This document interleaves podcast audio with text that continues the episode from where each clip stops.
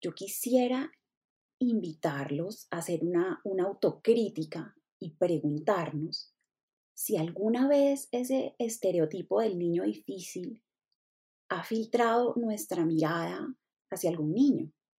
¿Recuerdan alguna vez en que ustedes hayan dicho, uy, este niño es terrible? No, es un niño dificilísimo. Él es un terremoto. Seguramente sí, seguramente alguna vez hemos caído en eso. En mi caso, y esta es mi autocrítica, yo tengo que confesar que yo tenía un término ya acuñado y era el niño de difícil gestión. Y entonces usaba el término y yo decía, hoy el niño estuvo de difícil gestión. Y esa era mi forma de decir que había sido difícil estar en calma, pero yo no sabía por qué. Y ya no uso más esa palabra, ese término.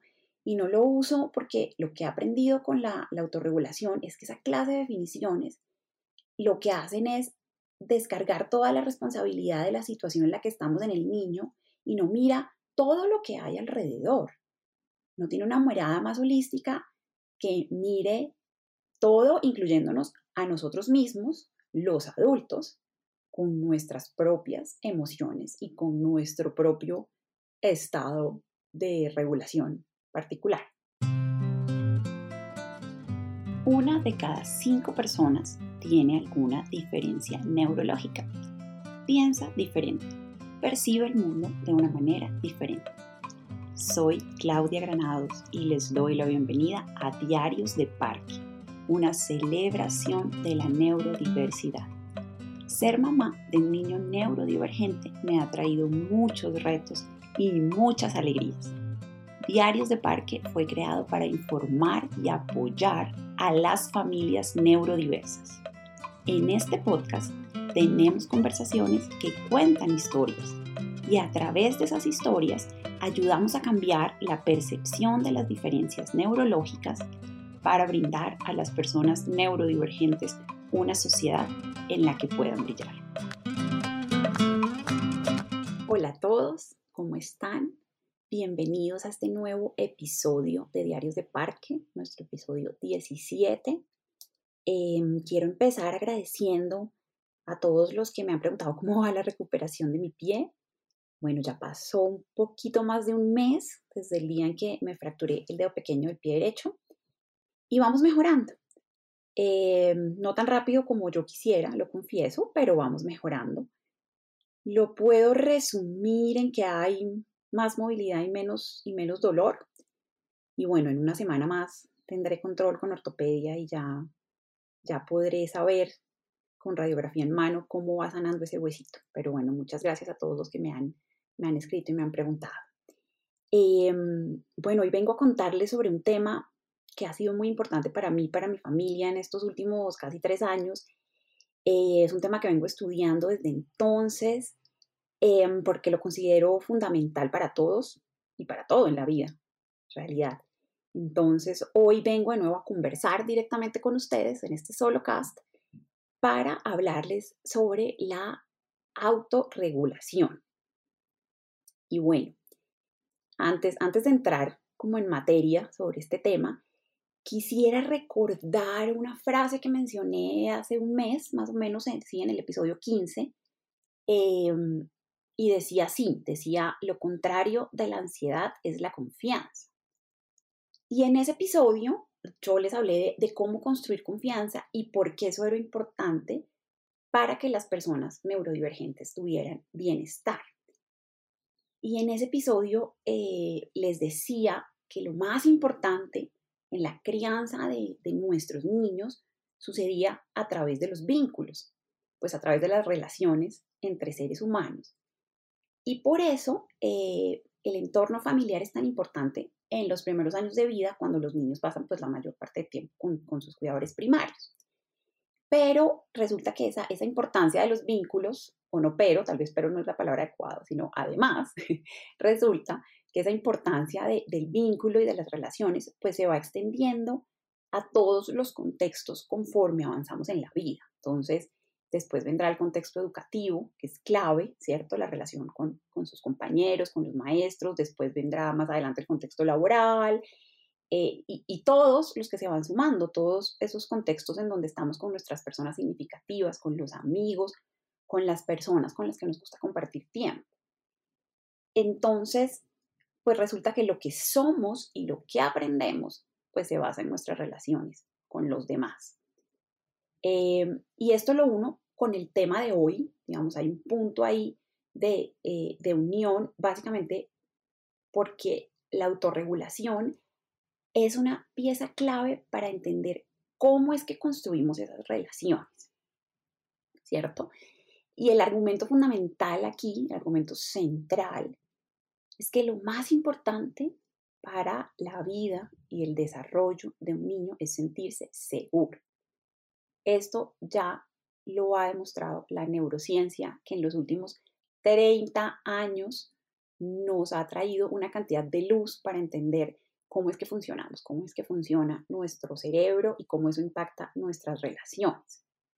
Eh, y bueno, y, y este tema del entorno seguro que tiene que ver con la autorregulación, bueno, es simple. Cuando, cuando tenemos niños y adultos que pueden regular sus emociones, entonces podemos crear entornos seguros en donde podemos crecer, desarrollarnos, aprender y lo fundamental que nunca debemos perder de vista es tener una vida con bienestar. Bueno, entonces hoy en particular voy a hablarles de, una herramienta, un método que llegó a mí, ha sido muy útil y que ya llevo varios años estudiando. Eh, es un método desarrollado por un filósofo canadiense que se llama Stuart Shanker y que ha dedicado su vida al estudio del desarrollo infantil y específicamente de la autorregulación. Eh, la historia de vida de Shanker es muy interesante porque él empieza estudiando matemáticas, filosofía, eh, y termina dedicándose a estudiar el desarrollo infantil y el aprendizaje. Y hoy en día es reconocido a nivel internacional como un experto en neurociencia y, y autorregulación. Em, pero bueno, como este es un podcast de historias de la gente, pues lo que quiero contarles hoy es la historia de cómo es que yo llego a Chanker y por qué la autorregulación se convierte en un, en un foco de interés para mí y termino dedicándole una parte importante de mi tiempo. Y bueno, como, como la mayoría de cosas que hablo en este podcast, pues la cosa inicia con la maternidad neurodiversa pero después se va ampliando y sigue ampliándose hacia, hacia otros aspectos de la vida y, y así continúa actualmente. Em, pero bueno, voy a, voy a empezar mi, mi relato de una vez. Entonces, eh, corría por allá el año, el año 2021, en el, en el primer semestre, y es en ese semestre cuando mi hijo entró al jardín infantil. Debía tener por allí casi tres años, todavía no había cumplido sus tres añitos. Em, y bueno, recién habíamos recibido el diagnóstico de, autismo.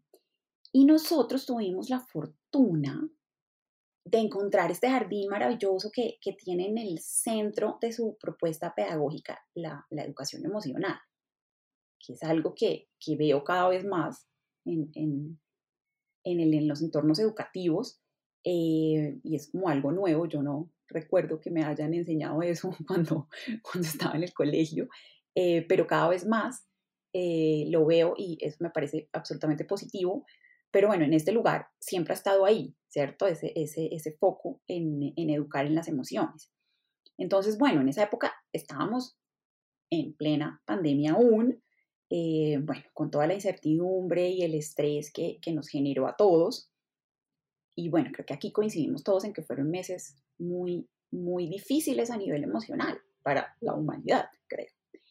Y, mm, y bueno, entonces en este jardín pues nos invitaron a aprender de educación emocional, a aprender cómo funcionan las emociones en los niños, eh, nos dieron pues una bibliografía para leer, eh, papás, pónganse en este modo. Y, eh, y recuerdo que en, en, alguna reunión, la entonces directora del jardín mencionó a Shanker y el concepto de la autorregulación. Y a mí, pues algo me hizo como clic en la cabeza y mi nerd fue inmediatamente, por supuesto, al Kindle, busqué a este señor Y hice lo que siempre hago y es que descargué la muestra del libro. Y empecé eh, a leerlo, ¿cierto? Eh, este es un libro del año 2017. El título del libro es Self-Rec, cómo ayudar a su hijo y a usted a romper el ciclo del estrés y participar con éxito en la vida. Algo así sería la, traducción al español. Em, y self-rec es el término que viene de, inglés de self-regulation, eh, de este método que desarrolla Shanker y sobre el cual les voy a, contar a continuación. Bueno, entonces yo empecé a leer esta muestra del libro descargada en mi Kindle y en la introducción eh, estaba esta frase que les voy a leer tal cual la traducción es mía, este libro no tiene traducción al español que yo sepa, entonces digamos la traducción es mía. Y acá abro comillas. No hay un solo niño que, con comprensión y paciencia, no pueda ser guiado a lo largo de una trayectoria que lo lleve a una vida rica y significativa. Pero los estereotipos del niño difícil tiñen nuestras opiniones, al igual que lo hacen nuestras esperanzas, sueños, frustraciones y miedos como padres. Cierro las comillas. Ahí está subrayadita la frase en mi libro y pues después de esto, acto seguido yo hago clic, compro el libro y lo descargo. Pero bueno, en este, en este punto y antes de continuar mi relato, yo quisiera invitarlos a hacer una, una autocrítica y preguntarnos si alguna vez ese estereotipo del niño difícil ha filtrado nuestra mirada hacia algún niño. ¿Recuerdan alguna vez en que ustedes hayan dicho, uy, este niño es terrible? No, es un niño dificilísimo. Él es un terremoto. Seguramente sí, seguramente alguna vez hemos caído en eso. En mi caso, y esta es mi autocrítica, yo tengo que confesar que yo tenía un término ya acuñado y era el niño de difícil gestión. Y entonces usaba el término y yo decía, hoy el niño estuvo de difícil gestión. Y esa era mi forma de decir que había sido difícil estar en calma, pero yo no sabía por qué. Y ya no uso más esa palabra, ese término. Y no lo uso porque lo que he aprendido con la, autorregulación es que esa clase de definiciones lo que hacen es descargar toda la responsabilidad de la situación en la que estamos en el niño y no mira todo lo que hay alrededor.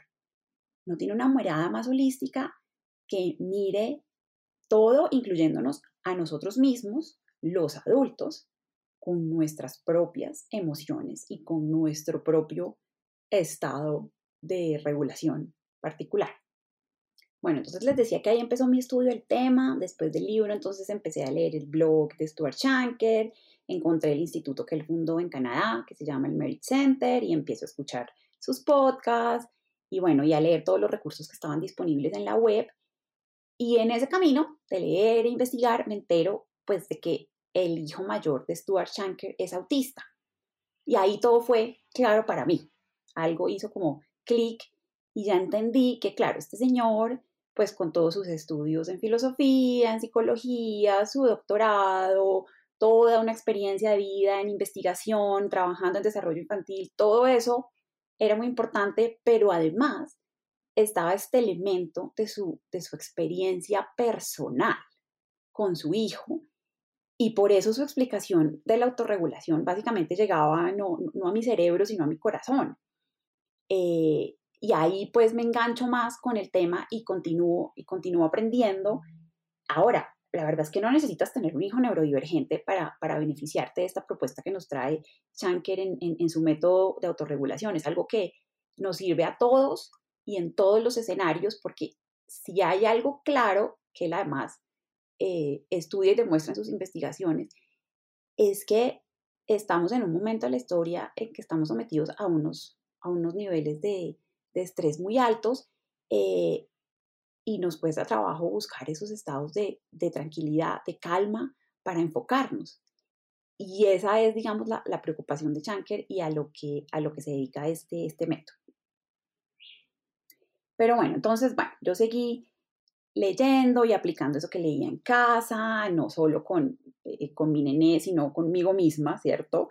Y lo encontré tan útil que este año decidí como dar un paso más, ir más allá y empezar a estudiar una certificación con el Merit Center para poder profundizar más en la, neurociencia que hay detrás del método y al mismo tiempo ahondar como en la reflexión de cómo mejorar como persona, como mamá y de cómo también poder eh, amplificar este mensaje y por eso quise, quise hacer este, este episodio sobre este tema. Entonces, este es un programa que dura un año aproximadamente y ahí vamos, ahí vamos aprendiendo cada vez más para, para mejorar en esa, en esa búsqueda del bienestar. Entonces, bueno, ya aquí en este punto, habiéndoles contado un poco la historia de cómo es que llego yo a la autorregulación y al trabajo de Chanker y del Merit Center, pues ya es como la hora de que definamos finalmente qué es lo que entendemos por autorregulación eh, y por qué es que es importante, ¿cierto? Entonces, el concepto de autorregulación se refiere básicamente a cómo respondemos ante situaciones de estrés. La forma en que respondemos ante estas situaciones puede promover o puede restringir el crecimiento, el aprendizaje y el bienestar. Ahora, el método que nos propone Shanker y que ha sido estudiado y testeado empíricamente, es decir, hay mucha investigación aplicada detrás de este método, es eh, una marca pues registrada, este método se llama Self-Rec en inglés, y se define básicamente como un proceso.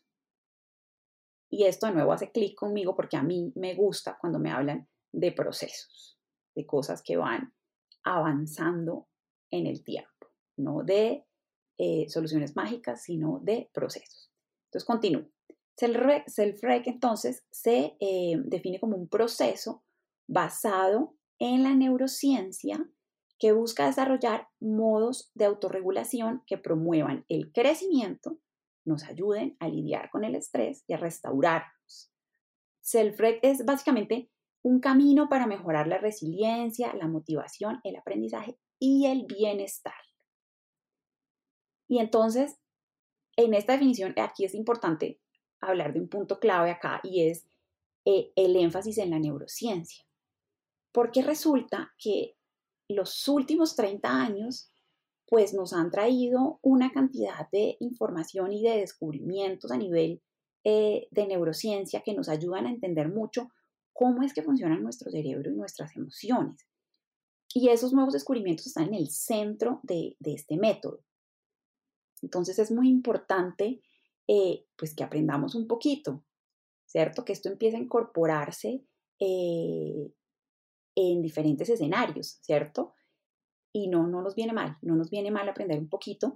Creo que en el, en el capítulo, no sé si en el 15 o el 16 les mencioné eh, una autora que se llama Mona de la Hawk, que tiene un libro que la edición en español es de febrero de este año, Neurociencia para Padres, Em, y bueno, hay una relación entre Mona de la Hawk y Shanker, que básicamente ella eh, toma el trabajo de otro neurocientífico que es Stephen Porges, que es uno de los influenciadores del trabajo de, de Shanker. Y, y, ella básicamente lo que hace es coger esa, digamos, todo ese cuerpo de investigación en neurociencias y lo pone en un lenguaje así como para dummies, eh, accesible eh, para papás y para la crianza. Eh, bueno, eso era ahí un punto que viene a mi mente ahorita que les hablo de, la neurociencia. Pero bueno, esto es, esto es clave porque lo que estamos viendo acá eh, ya no solo viene de, de, solo de la psicología, en donde una persona es un observador de otra persona, sino que hay acá un cuerpo de investigación que está mirando directamente qué es lo que está pasando en nuestros cerebros. Y eso es fundamental para las personas neurodivergentes, para todos, pero en especial eh, para las personas neurodivergentes, porque sabemos que su, cerebro está configurado de una forma distinta y por eso sus patrones de desarrollo no siguen como estas trayectorias típicas. Em, entonces, bueno, ya, pero lo de la definición era para tener, digamos, un, una, eh, un concepto claro, que nos entendamos. Em, y hay una anécdota interesante aquí para contar. Porque resulta que si uno va a Google, al doctor Google, y busca la palabra autorregulación. Va a encontrar muchas definiciones. Muchas, muchas son cientos. Entonces, pues como la claridad conceptual es un prerequisito para entendernos, ¿cierto? Por allá en el año 2014, un trabajo que hizo el equipo de Chanker fue ese precisamente, fue averiguar qué era lo que se entendía por autorregulación, cuáles eran las definiciones que existían. Y sobre esto escribieron un, artículo que les puedo dejar en las, en las notas el, el link. Pero bueno, este, este artículo encontró que había 447 definiciones distintas. La mayoría de ellas estaban asociadas a la noción de autocontrol. Y acá hay otra clave del asunto, por aquí va la bolita, porque es necesario hacer la distinción entre el autocontrol y la autorregulación. Y el centro del asunto acá, básicamente, es que las definiciones que se asocian con el autocontrol se concentran mucho en el ámbito cognitivo, mientras que la autorregulación tiene una mirada más amplia, más holística, y no solo mira el dominio cognitivo, sino que mira cuatro dominios más, el biológico, el emocional, el social y el prosocial. Entonces, esto es clave y esta, esta eh, distinción em, es muy importante, central para las personas neurodivergentes. Y para explicarlo voy a usar un ejemplo, un ejemplo simple y que seguro ustedes han visto por ahí alguna vez o seguramente algunos papás que me escuchen se van a sentir identificados. Pero entonces vamos a, para ilustrar la distinción, voy a usar el ejemplo del niño, el niño que no se queda quieto, ¿cierto? Pongámosle Juanito de nombre, ¿cierto? Ese es su nombre. Entonces Juanito eh, tiene 6, 7 años, digamos 7 años, y es el clásico niño que no se queda quieto, que le gusta el movimiento, eh, le cuesta estar, por ejemplo, sentado por largos periodos de tiempo, es el niño que se está parando de su silla en el salón, que corre de un lado al otro, eh, que quiere salir. Entonces, la profe dice, bueno, ¿qué hacemos con Juanito? ¿Qué hacemos con Juanito? Que siempre se está parando de la silla, Juanito se quiere salir del salón. ¿Qué hacemos? Se pregunta. Lo mismo se preguntan los papás en la casa. ¿Qué hacemos con Juanito? Que ese niño no se le acaba la pila, no se queda quieto. ¿Qué pasa entonces? Si hacemos acá la metáfora de las gafas, ¿cierto? Si nos ponemos las gafas del autocontrol, ¿cierto? Pues le diríamos a la profe con esas gafas puestas, bueno, hay que ponerle unos objetivos a Juanito, ¿cierto? Para que se quede sentado por al menos 15 minutos y que por favor pida permiso si quiere salir. Y le vamos a decir a Juanito que solo puede salir del salón cuatro veces en una clase, máximo. Y bueno, tenemos que monitorear eso, cómo va, cómo avanzan esos objetivos. Y si Juanito lo hace bien, entonces le podemos dar un premio cuando logre estar en su silla los 20 minutos o salir de la clase menos de cuatro veces. ¿cierto? Y listo, hasta ahí como que perfecto, la cosa suena bien, nos puede sonar razonable, pero acá tenemos que hacer una reflexión muy importante, de la cual también hablamos por allá en el episodio 15, em, y es que no nos hemos hecho la pregunta mágica. La pregunta mágica que es, ¿pero por qué? ¿Por qué será que a Juanito le cuesta quedarse quieto? Es decir, si simplemente miramos que Juanito no está quieto y decidimos cuáles son los objetivos que le vamos a plantear y a los que él debe llegar según la edad que tiene y el nivel de desarrollo que debería tener, ¿cierto? Ahí estamos mirando el tema solo desde lo cognitivo y decidimos ya a dónde es que tiene que llegar Juanito, pero no nos hicimos la pregunta de por qué a Juanito le cuesta quedarse quieto. Y resulta que las respuestas pueden ser varias y por eso es que eh, este, este marco de la autorregulación nos invita a mirar esos otros cuatro dominios, es decir, mirar qué está pasando a nivel biológico, cosas muy básicas como está comiendo Juanito, está durmiendo bien Juanito, eh, cómo está configurado el cerebro de Juanito, por ejemplo, y ahí entra el tema de las neurodivergencias, o qué está pasando a nivel emocional con Juanito, o con sus relaciones con sus pares, ¿cierto? Y ahí básicamente este método nos invita a ponernos en modo detective, ¿cierto? Entonces, por ejemplo, una cosa que puede suceder, una de tantas respuestas que estaría en el dominio biológico en este caso, es que podemos tener unas diferencias en el procesamiento sensorial de Juanito, que son, por ejemplo, muy comunes en el autismo y que hacen que Juanito necesite más movimiento para regularse porque percibe el mundo, su, percepción sensorial es diferente y necesita más estímulos y el movimiento es uno de esos. Y resulta que el movimiento resulta ser al final una herramienta eh, de regulación, de autorregulación para Juanita, ¿cierto? Entonces miren que la cosa es distinta porque primero nos preguntamos por qué. Y en el modo detective empezamos a mirar todas las posibles causas. Y ojo que ahí también nos miramos a nosotros mismos, ¿no? ¿Qué está pasando en el entorno? ¿Qué está pasando en casa? ¿Qué está pasando con los cuidadores? Y resulta que en este caso, por ejemplo, en este ejemplo que les pongo, pues el dominio biológico puede ser lo clave para entender por qué Juanito hace lo que hace, por qué Juanito se mueve tanto. Y la diferencia central aquí es que básicamente el autocontrol va a asumir siempre que usted puede hacer algo, que Juanito se puede quedar quieto. Y por eso le ponemos estos objetivos. Pero nunca se pregunta por qué no se queda quieto. Y de ahí, de esa pregunta, de ese por qué es que parte este método de autorregulación, de preguntarnos, no solo Juanito, sino en general, por qué nos comportamos como nos comportamos.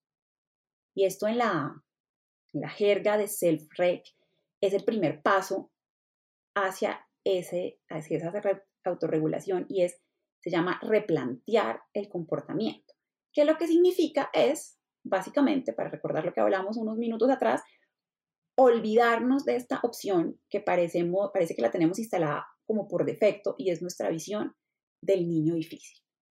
Aquí no asumimos que el niño es difícil, sino que nos preguntamos, ¿por qué está haciendo lo que hace? Y ahí empieza el asunto a ir por otro camino, por otra trayectoria completamente diferente, más amplia, más holística, que mira eh, la integralidad de este, de, este ser humano y de su entorno. Y después lo siguen otros cuatro pasos que son, digamos, los que propone Chanker en su método y es, bueno, ya cambiamos la mirada, ¿no? Ya hicimos ese shift y nos desinstalamos esta visión del niño difícil de nuestro cerebro. Entonces empezamos a reconocer cuáles son los estresores y ahí vamos a los famosos cinco dominios, el biológico, el emocional, el cognitivo, el social y el prosocial. Es decir, entramos en el modo detectivo. ¿Qué estará pasando en la vida de Juanito? ¿Cierto? Y cuando ya lo identificamos, entonces empezamos a reducir los factores estresantes y decimos, ok, resulta que Juanito tiene esta diferencia de procesamiento sensorial, que es nuestro ejemplo, entonces, ¿qué tenemos que hacer? Bueno, antes de llegar al colegio, puede ser muy importante que Juanito en casa pueda jugar, pueda saltar, pueda de pronto llegar caminando, eh, pueda tener un periodo de esparcimiento antes de hacer eso. Eh, puede ser que necesitamos que en clase, dentro de su salón, tenga, por ejemplo, un trampolín en una esquina si quiere empezar a saltar o otra idea, puede que tengamos, yo que sé, una bicicleta estática que pongamos ahí y entonces cuando él necesita moverse, se mueve ahí Em, y así podemos darle, digamos, esa opción de movimiento y de regulación que él necesita. O puede que sus tiempos dentro del salón puedan ser más cortos, ¿cierto? Y miren que todo esto que ya estoy hablando les debe a ustedes estar haciendo un poco clic en el sentido de estamos ya pensando unas formas distintas de abordar el problema. Es decir, no estamos pensando fuera de la caja, como se suele decir, estamos pensando desde otra caja, ¿cierto? Porque seguramente si hay educadores escuchándome, van a decir, no, pero esto no es tan fácil o, no lo hemos visto en muchos entornos educativos. ¿Listo? Y este es casi que el, gran valor de esta aproximación y es que nos hace ponernos a pensar de otra forma, ¿cierto? Entonces, bueno, cuando ya identificamos, bueno, ¿cómo hacemos para reducir esos, esos factores estresantes, ¿cierto? Viene un paso muy importante y es, hay que reflexionar sobre el tema y hay que ayudarle, esto implica ayudarle y enseñarle a Juanito a entender cómo es él, qué es lo que lo ayuda a estar regulado, a entender, ah, bueno, es importante para mí caminar, es importante para mí el movimiento, ¿cierto? O de pronto puedo tener algún eh, juguete sensorial que me ayude, por ejemplo, eh, patear algo con los pies o estos de espichar eh, botoncitos con las manos, muchas cosas que ya hay disponibles para encontrar qué es lo que me ayuda a mí a estar más tranquilo, lo que me calma, pero el niño mismo eh, debe llegar a eso.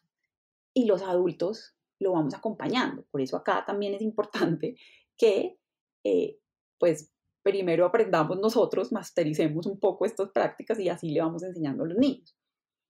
Y el último paso, que es como a donde llegamos cuando ya estamos másteres en el adulto, es, bueno, ¿cómo eh, restauramos de nuevo este nivel de energía para que eh, podamos seguir con nuestras actividades. Entonces, ok, después de su caminata antes de llegar al colegio, después de actividad física en la mañana, pues bonito, va a estar mejor y con un nivel de energía óptimo para hacer su tarea de aprendizaje, sea cual sea la que tiene que hacer. ¿Listo? Entonces, esos son, digamos, como los cuatro pasos que propone Shanker en su método y, y ahí lo clave es esa distinción entre el autocontrol y la autorregulación. Lo que estamos buscando acá no es autocontrol.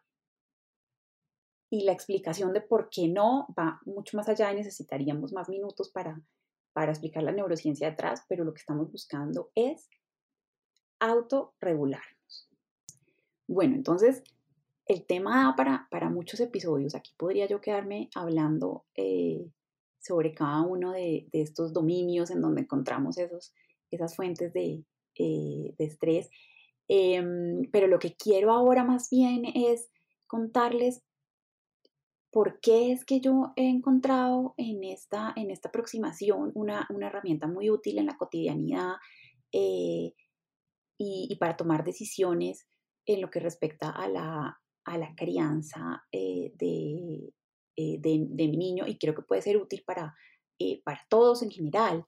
Em, hice como una listica, ¿no? De por qué es que esta, este, este método resuena tanto eh, en mí y en, en, eh, en, el día a día, pues, de, de la vida. Y mm, el primero y el que creo que es el fundamental es que está orientado o su objetivo central es el bienestar del niño y no un objetivo específico en el tiempo, sino que como lo que nos importa es el bienestar, buscamos ese bienestar de acuerdo con el nivel de desarrollo en que está el nené en un momento dado, ¿cierto?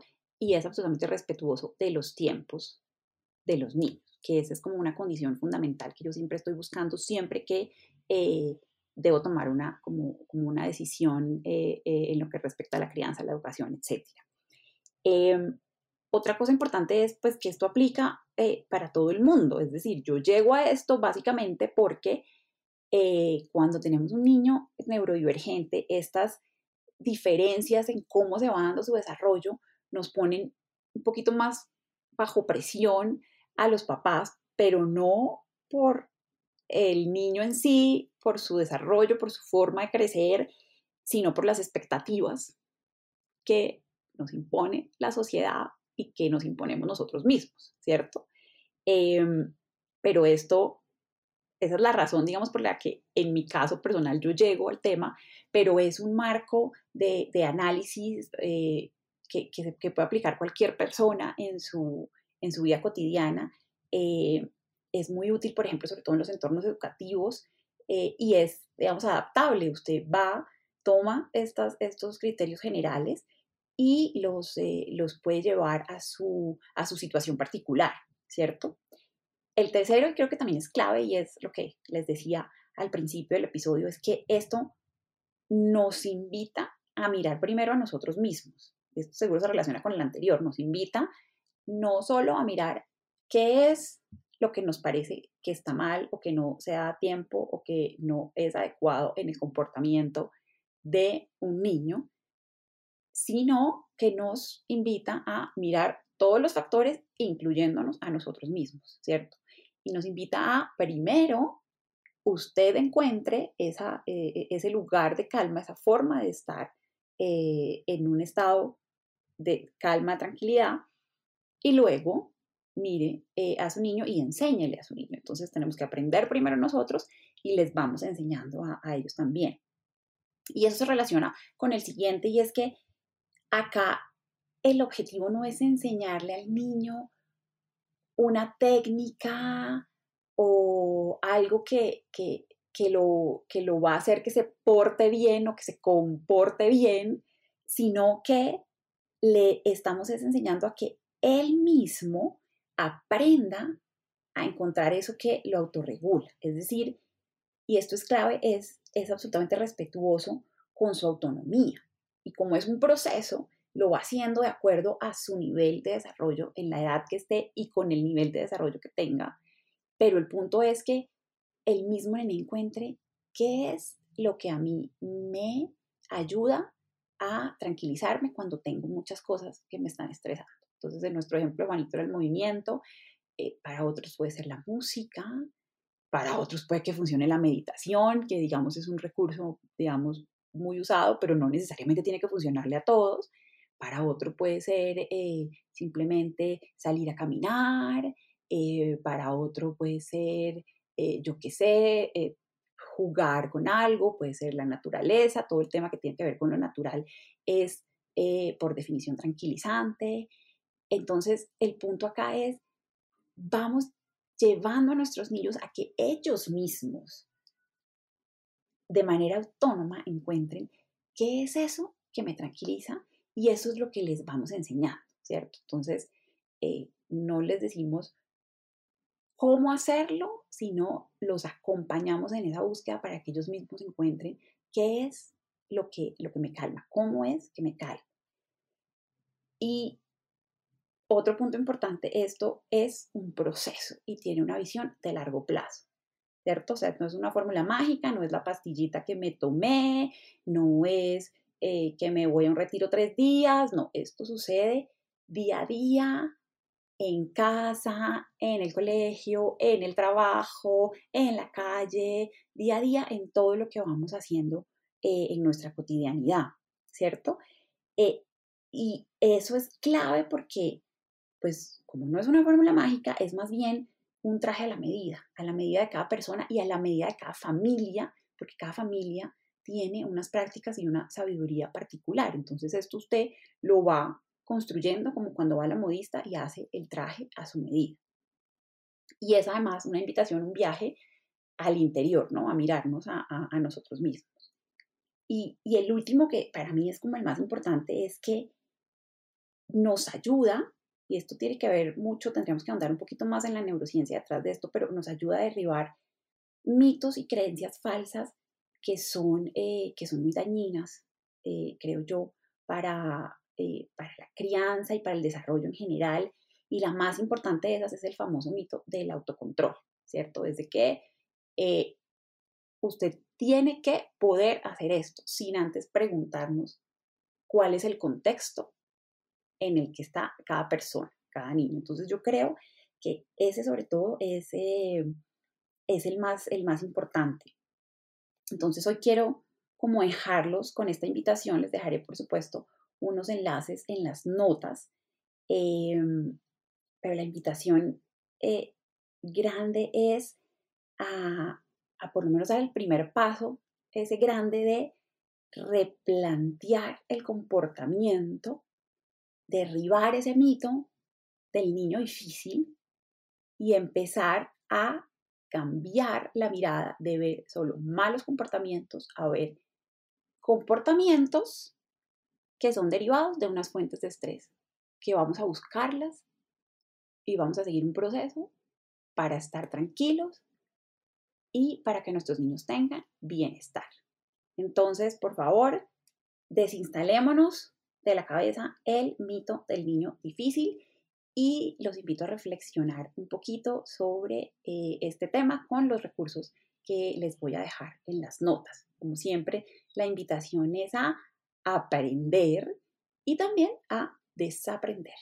Así que con esto los dejo por hoy. Nos vemos en 15 días y muchas, muchas gracias por escuchar. Gracias por escuchar Diarios de Parque. Crear un mundo que celebre la neurodiversidad es un gran desafío y enfrentarlo en soledad no es una opción. Te invito a unirte a nuestra conversación. Hay varias formas de hacerlo. Puedes suscribirte en tu plataforma de podcast favorita, compartir nuestro podcast con tus amigos y familiares o escribirnos al correo info arroba diariosdeparque.com. Nos encantaría recibir tus comentarios y sugerencias.